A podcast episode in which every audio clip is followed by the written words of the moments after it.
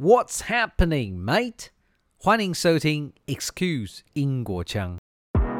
Mind the gap between the train and the platform. The next station is Excuse Yinghua Jiang. Change here for more unique and diverse interviews. Taiwan is an incredibly safe country. It is an incredibly successful country in terms of its economy compared to what you might expect based on its size, based on its population and location. Yeah. So there are pros and cons to both systems, right? And I do think that Western education has to acknowledge some of the assets of Taiwanese education in order to get those people on board to then moving forward with okay we're going to add to the best of the taiwanese system with the best of the western system Mm. so I've, I've spoken a lot about say the weaknesses of, of taiwanese education so far but for sure there are positives and i would say that making sure the parents understands that that we are not suggesting that the taiwanese way is, is necessarily bad or wrong but that we're taking the best of both From the UK, Jet Collinson is a teacher in Taiwan. Previously, a high school science teacher, he has since refocused his energies into training Taiwanese teachers on how to design and deliver courses in different disciplines through English. As many of you may have been well aware, Bilingual 2030 is not merely a manifesto by our incumbent government, but a policy. Here, allow me to quote this vision verbatim helping Taiwan's workforce connect with the world and attracting international enterprises to Taiwan, enabling Taiwanese industries to connect to global markets and create high quality jobs. As I'm obviously neither working nor going to any school now, I'm pleased to welcome my guest, Jet Collinson, who's amidst the front line of this educational reform over which many still scratch their hands, to share with us what he's doing and what challenges face us on the ground. Hello, Jet. How are you? Hi, yeah, I'm great. Thank you so much. Um, today was a busy day. I went to two different schools, one in Danshui and one in uh, Wanlong. So yeah, it's been a busy day. Um, how about you? Well, my day is as busy as well, but I think it's no comparison to um, you on this important mission of educating. Um, well, I don't want to reveal our topic, but I think I should now. so, Jet, thank you so much for coming to this show um, because we want to talk about one of the most important and pressing issues facing Taiwan's government and people. Uh, can you begin by uh, sharing with us what your background is? Sure. Um, so I suppose I'll say the uh, the most important stuff first, which is that I have been here in Taiwan for around eight to nine years now. I'm an educator. I have worked across many different types of education, different levels, different age groups. Um, I did my teacher training back in the UK, and originally as a chemistry teacher, I was a chemistry major in college. And as a chemistry teacher, I came to Taiwan. Um, and found a really amazing job at a local private school that had a bilingual department. So Mm. this was teaching science using English language in Taiwan, and that is not a common thing. Mm. Um, so when I saw that opportunity, I was I I didn't I didn't think I was necessarily going to take that opportunity until I spent time with those students, um, and I was teaching those grade eight students the kind of chemistry I would teach you British students in grade eleven. Really? So yeah, so I was blown away at the level of content that these the level that these students could could access a at a young age and b in their second language because uh, Taipei Fuxing Private School is not an international school; it's a bilingual school. Mm. So the majority, the overwhelming majority of the students are Taiwanese.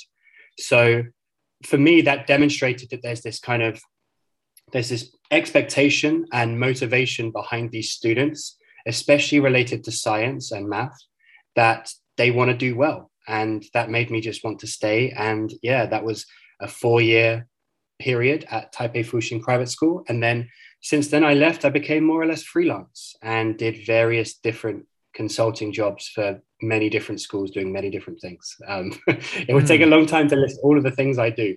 But, Right. Uh, I, I'd be happy to answer any questions about any of them. But science teacher for high school. I've been a homeroom teacher for high school. I, I, I train Taiwanese English departments on how to teach. I, I teach um, classroom use English to many different uh, teachers in different schools. I, mm. I help people apply to college abroad in the UK and the USA. I just do a lot of different things. Um, wow. And uh, it makes, makes life very interesting. You know, we get to do so many, have so many different challenges, so many different places to help out.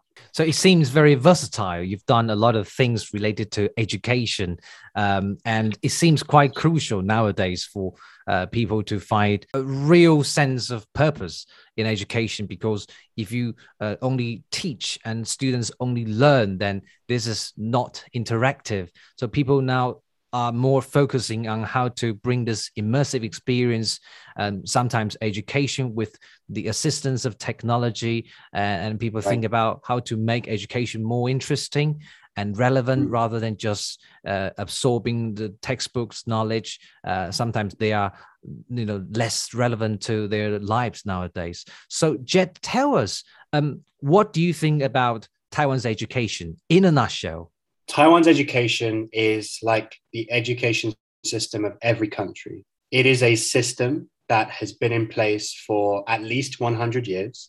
And whatever the system was back then, it roughly is the same now. So mm. if, if things were a certain way at the beginning, then that system probably hasn't changed that much just because a system exists to keep itself alive, right? Mm. Um, you can you can look at something as kind of like a little bit out a little bit out there, but the the situation with racism in the American police forces. Mm. So all of America's police forces, well, the majority of them were formed during the time of slavery. And right. the main role of those police forces was to police black people and to protect the property of white people. And that was the that, those were the origins of the police forces. And then even today, we still see that kind of racist policing mm. and unequal treatment because those systems exist to keep themselves alive. And if you're inside that system, then you don't want to be changed by mm. the outside. Mm. So Taiwanese education has its problems. Um, obviously, it's very it's it still relies a lot on memorization of facts and information. Mm. It places a lot of pressure on the student to spend many hours studying. Mm. And I would say it's very competitive in the classroom rather than cooperative, um, mm. in my opinion, in my experience. So those are like the three main things. Um, very uh, lots of memorization and mm. studying, very long hours, and competitive. Yeah. Mm. You put this very, um, very straightforward, and honestly, I think that is what happened today. Um, to me, uh, I I was in junior high many years ago, and that's how I felt, and I believe it doesn't change much because of, as you said, uh, history. This continuation of uh, education systems will not change overnight, really. Uh, so today, uh, we want to talk about some of the future prospects of our education. Uh, as we all know, um, in eight years' time, we are actually entering a next chapter of Taiwan's bilingual agenda um, set out by our government but everybody is aware that it is not as easy as it sounds. So today I want to ask you, Jet, um, tell us some of the primary obstacles you have observed on the ground to Taiwan's fulfilling this bilingual 2030 agenda. Relating back to what we just spoke about, about Taiwanese education being very competitive, um, another another way of saying competitive could be maybe like cutthroat. You know, cutthroat meaning um, people are competing in the sense that they are scared of losing and scared of being weak in front of others. Mm. And learning a language requires putting yourself in a, a situation where you are going to make mistakes when you communicate. Mm. And only through those mistakes would you actually learn. So, if you have an educational environment that makes people scared of making mistakes, then you will have an environment where people will not learn language very well. So that sort of competitive environment directly goes against helping people become proficient at a second language. Um, second thing I'd say is that uh, because Taiwan's English instruction has gotten better, like over the last, say, 50, 60 years, many students have higher proficiency of English than their teachers. Mm. And this makes teachers very nervous and unwilling to use English in their class to try and build that bilingual environment. Mm. Um, I, I work directly with young students who have told me about their opinion of the teachers who whose English is not as good as those particular students, and the students are quite cruel about that. I, I think because Taiwanese education can be so high pressure and intense, mm. if there is a teacher showing weakness, continual weakness in front of the students, that will be very hard for those teachers to maintain authority. Right. So, in my experience, many teachers will be unwilling to try to use English in the class because they are scared of what will happen when they get it wrong. Hmm. Um, I would also say that the material that has been provided thus far for some of the educational institutions. So, just to be clear, I work mostly with public and private schools with the Taiwanese teachers, helping them to improve their classroom English proficiency. Hmm. So, each school that I have worked with, they are given a particular, they've been given a particular document from the Taiwanese government in conjunction with Shida. And this document is supposed to have like a, a, a, comprehensive guide of English that teachers are supposed to use in the classroom, right? Mm. But this is actually like a phrase book. It's like you know, if I if I go to if I go to Vietnam, I could buy a book that says you know speak Vietnamese in ten days or something. Yeah, and, and it will have all of these phrases, but this is not how to learn a language. No. So, so I would say that for now, the level of disconnect the the between the academic um, consultants and the practical usage on the ground in schools there's still a divide there mm. where academics are not quite um, aware of exactly how best teachers will learn and how best teachers will actually start to use English in the classroom. So for me, I will design a curriculum for every different school and every different situation because every different situation has different needs, you know. Mm, Um, and the last thing I'll say about the primary obstacle, um, I was reading the uh, the government white paper. So the NDC uh, has released like a like a forty page document outlining the 2030 bilingual uh, program, and they have some interesting statistics inside. And the best one is the current grade 12 students in Taiwan. 27.6% of them have good enough listening and reading to enter a all English curriculum at university. So really? one in four Taiwanese students right now has the sufficient listening and reading ability to do an all English curriculum at university, but only 8% of them have the speaking ability. what a divide. so what what what you've got there is, you know, data data proof in the data that mm. Taiwan has focused for so long on receptive skills, that is listening and reading, mm. and nothing at all on productive skills, which is speaking and writing. Mm. So, as a result, with this imbalance, um, because the because the government wants to start doing university degrees and majors using English, and they use this data as the justification to do that. They say, you know, like one in four has the right level but actually, when it comes to speaking, less than one in 10 have the mm. right hmm. level. And wow, that's, I think that's a big problem, you know? It's an elephant in the in the room, huh? yeah, so speaking of all these problems, uh, we can easily see that there's a, a, a, there there's resistance from teachers and there's resistance perhaps from the government to fully understand what the real picture is on the ground and i think now the victims could be our future generations. Does That's why uh, we want to find a way out. Um, you know, because the current dilemma is very clear. Uh, we want to know what we can do. Uh, so today we're not going to uh, get down to the nitty gritty of implementation, uh, but can you please share with us, in general, how you teach Taiwanese teachers to deliver curricular English? Because you have said um, they have got some book of all the English phrases, classroom use mm-hmm. English, but I think that's just superficial. Underneath it, there's a lot more uh, to explore. For example, how can you think in english how can you deliver Mm-hmm. um, you know using the methods from uh, overseas but of course they have to be localized properly afterwards just tell us um, how you deliver this you know cross-cultural uh, delivery of education Yeah, so I would say that you can generally summarize the way I train these teachers uh, by dividing it into two sections. There's the language creation section and then the real life situation scenario section.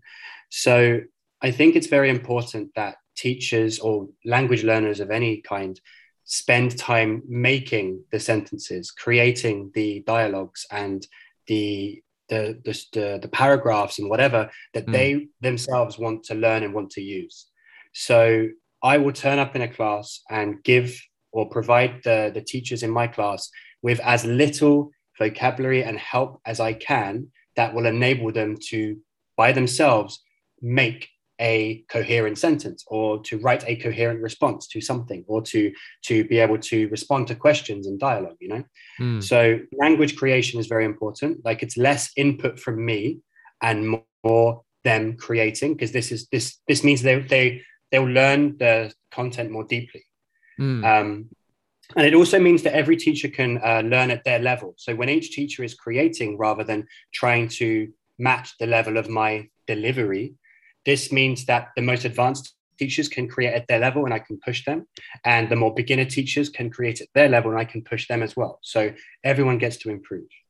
Um, the second half of my curriculum, my style of teaching is to provide them with real school in school situations that they either have dealt with or would normally deal with mm, and they have to use english in order to to explain how they would solve these problems or how they would respond in these situations um, I, i've asked teachers to record their own lessons and then to review their lessons each ti each week and then to create an english equivalent to the way they delivered their lesson in the first place so this is very personal learning mm, Every teacher has their own way of teaching a class. And that's why a single phrase book and that's why a teacher delivering content is never going to help everyone.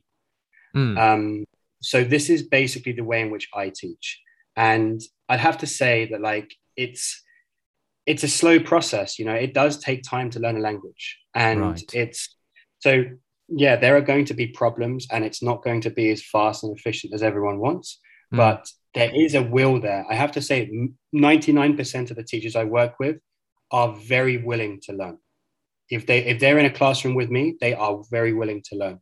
Whether or not that translates to their in the real situation, and are they more and more willing to use English? You know, I can't say 100% for sure, but I would hope they're more confident and comfortable mm, mm. because that's, that's all I can do. That's as a as a consultant going in once or twice a week. That's more or less the best I can do. Um, yeah, Yeah, it's really tailor made, and it's definitely not one size fits all approach. Delivery, um, you know, it's, is so personal. Especially everybody uh, was raised, um, you know, differently. So um, I want to further ask you, um, in terms of pedagogy, uh, for you from British background, um, how do you put together teaching methods that suit Taiwanese teachers' needs? You just mentioned it has to be personalized, but are there cultural aspects of it that have to be uh, put into consideration uh, when you try to uh, bring them from you know their existing way of teaching to uh, this hybrid way of you know hybrid of west and the east how do you bring them from one to the other yeah, it's a really good question. Um, the the nature of the job I do with schools is so different. Like there are some schools who I work with once or twice a week, and some schools where I will go in once in a semester and just fulfill some sort of professional development requirement. Right. right it, it's so different for different schools. But let's imagine that I am working with a school regularly, so I have the time and the relationship with the students to really help engineer some change. Yeah. Mm. So I would say my CELTA training. So CELTA is like a type of English language teaching course, um, which is offered only by certain centers around the world. And that impressed upon me the importance of student talk time versus teacher talk time. Mm. So I guess for you as well as me, when we were young and we were in school, the teacher probably spoke in the class for 80 to 90% of the time. Like, would you agree? Is that about right? Yeah, yeah. One direction. one direction. Okay? that's not even not even the uh, not even the good musical ones. Um, but in the CELTA course, we learned that an ideal proportion would be 20 to 30% teacher time and 70 to 80% student time. Wow. So the way in which I teach these teachers is to more or less model the kind of class that they could then use with their students, which is I provide the least amount of prior knowledge and content required mm. for them to achieve a meaningful objective. And their achieving it relies upon them talking and discussing and working together and checking each other's work. And the teacher at that point gets to circulate, they get to deal with each student one to one. And that's when I do my best work. I do mm. not do particularly good work when I'm talking to a whole class. It's like it's like imagine imagine taking 30 seeds from plants you have no idea of their backgrounds and you throw them into one pot and mm. then you're thinking okay what are the best conditions for this plant and there are 30 different plants so yeah. all so basically you know that you're going to fail probably 29 students because you're not actually meeting their needs so the teacher talk versus student talk students should be spending their time talking and working together mm. while the teacher circulates and that was something that my the pedagogy that my CELTA training gave me. Um, my my training as a science teacher. So this was back in the UK doing a PGCE, which is like a, a postgraduate certificate of education. Right. Um, their main value was maintaining curiosity. Mm. So when you're planning a class or you're thinking about a class, teaching something, you have to ask yourself, why would my students want to know more about this? Mm. Why would my students want to achieve this goal? And that's another thing that I like to model for my classes, which is that how do you make students want to learn? Because you cannot, one teacher cannot handle the burden of dragging 30 kids forward into English proficiency. It is not, it is not going to work.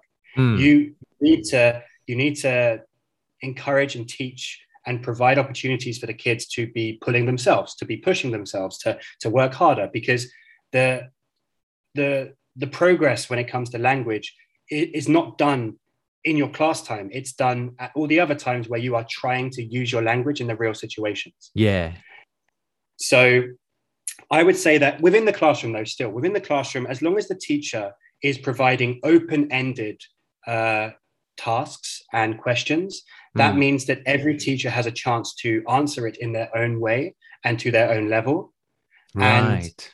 And, and because this goes against the a lot of the um, a lot of the questions and, and assessments in Taiwan are very, um, we, should, we, we would say they're multiple choice and they require more memorization and understanding only. Mm. And those things have right or wrong answers. So yeah. you, yeah, so, so Taiwanese teachers are often thinking for these tests, there are right and wrong answers. So I need to teach what is the right answer.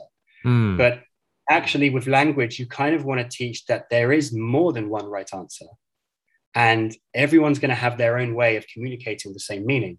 Mm. So, allowing my Taiwanese teachers in my course to to present their own way of communicating ideas is something that they can then use with their own students when they're making assignments and tasks for them. Yeah, it sounds quite rosy, uh, but as you mentioned, you know the the real problem is they have to face you know the pressure from their parents when it comes to the, the result of the test. They would examine, you know, okay, so averagely this class just reaches, let's say, B, and the other class reaches A, and they can judge by the performance uh, and, and further believe that the teacher from class A is worse than class B. But as but as it, you point out, it has to be 20 to 30 percent of teacher talking and the rest should be mm-hmm. from the students that it mm-hmm. contradicts the fundamental um, transformation of whole thing. Uh, so how how can perhaps the management, the dean, has to be the person to to stand up and and and explain this to the parents. I don't know whether this is the right way of doing, but it seems a lot of parents they would just judge by the scores. Uh, how can a system, you know, just kind of dodge this systemic uh, difficulties. I, I don't know what's your opinion on this because it's just so hard, right? On one hand, you know that the Western education could be better in some way, but on the other, you have to face the day-to-day pressure from the, the, the, the tests one after another. Uh, how can you find a perfect way of reforming as a nation, in your opinion? I think on some level, like as a as a Western teacher who who lives and teaches in the East, I can say that you know the best way always lies in the middle, right? So mm. you'll have Western parenting and Western schools where kids will be committing acts of behavior that are unthinkable in Taiwanese schools, right? Mm. And then, but the kids will have imagination and creativity and, and confidence, etc. Mm. So you have positives and negatives in the same the same environment. And then in Taiwan, you have an education system that can be incredibly stressful and high pressure for these kids. But Taiwan is an incredibly safe country. It is an incredibly successful country in terms of its economy compared to what you might expect based on its size, based on its population and location. Yeah. So there are pros and cons to both systems, right?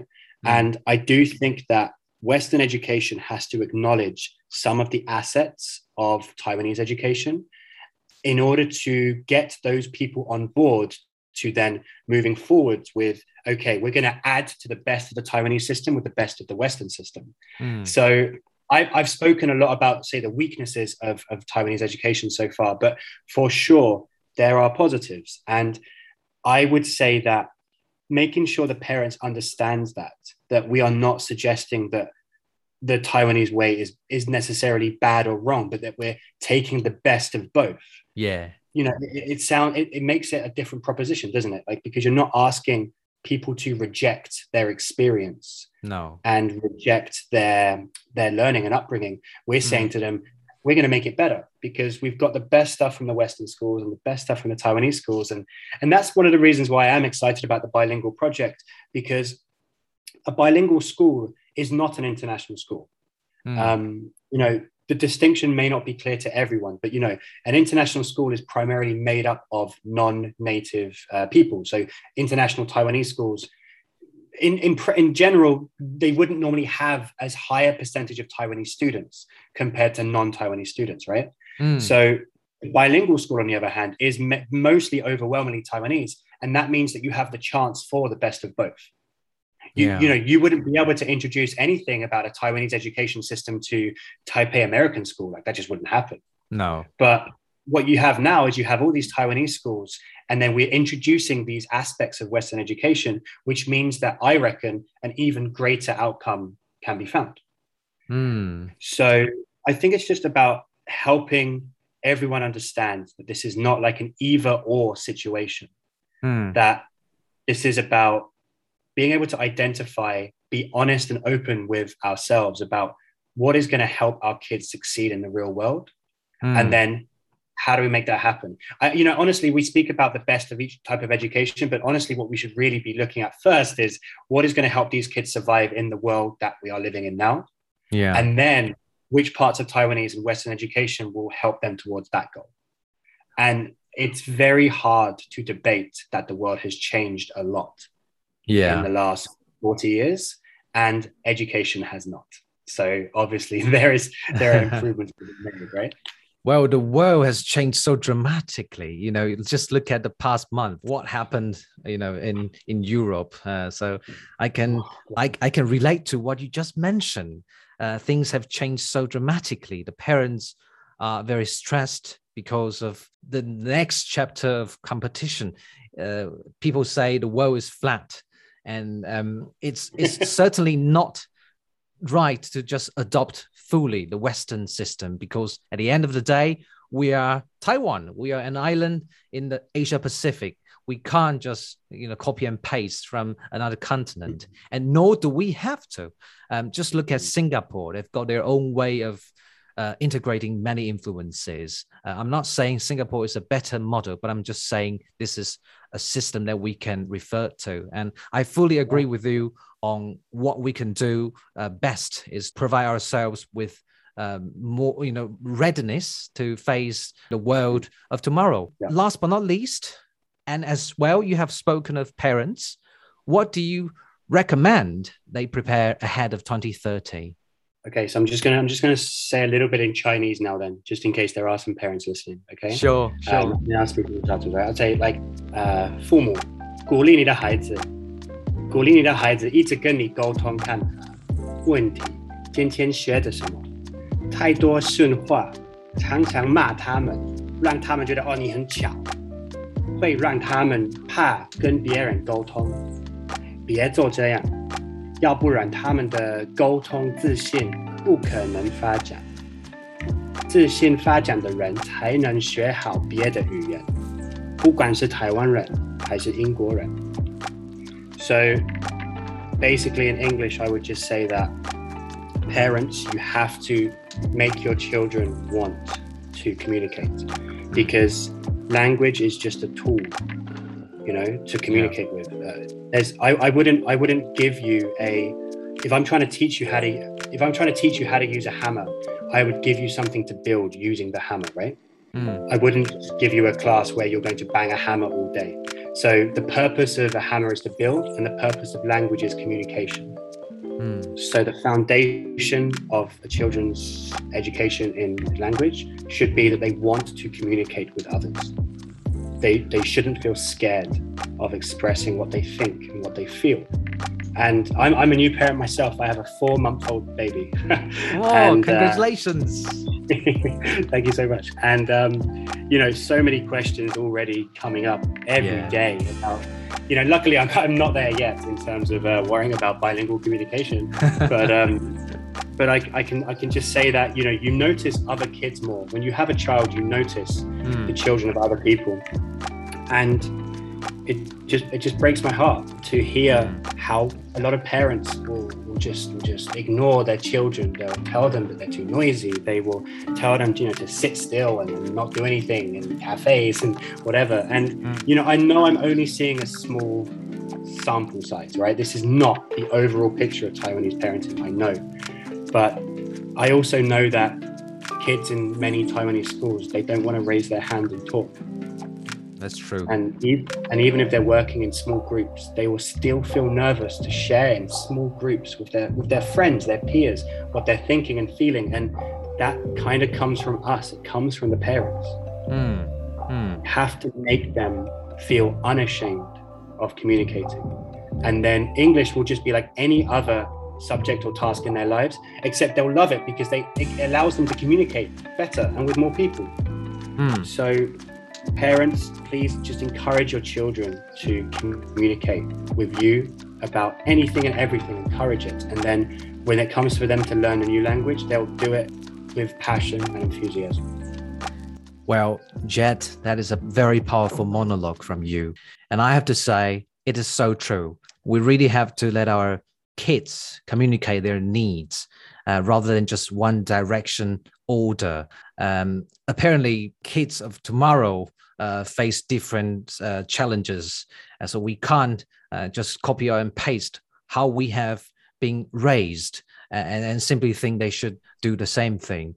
Um, Jed, I want to say uh, thank you very much uh, for revealing some of the complications that lie hidden in plain sight, but are too fundamentally important to dodge if we take this agenda seriously. And I believe uh, change starts from the individual and it's just so good to have you in this journey. Thank you, Jed. No worries. Thank you so much for your time. Really enjoyed it. Hi there. Thank you so much for listening to Excuse Chang, your source of unique interviews from around the world. Cross cultural understanding starts where perspectives are heard. If you're fond of my interviews, I would be grateful if you could rate and review my channel on Apple Podcasts to show your support. If you're interested in joining other listeners who enjoy this channel, you could ask to join my Facebook group, Excuse Chang, and of course, on Instagram, you can also follow me there. Until next episode, cheerio!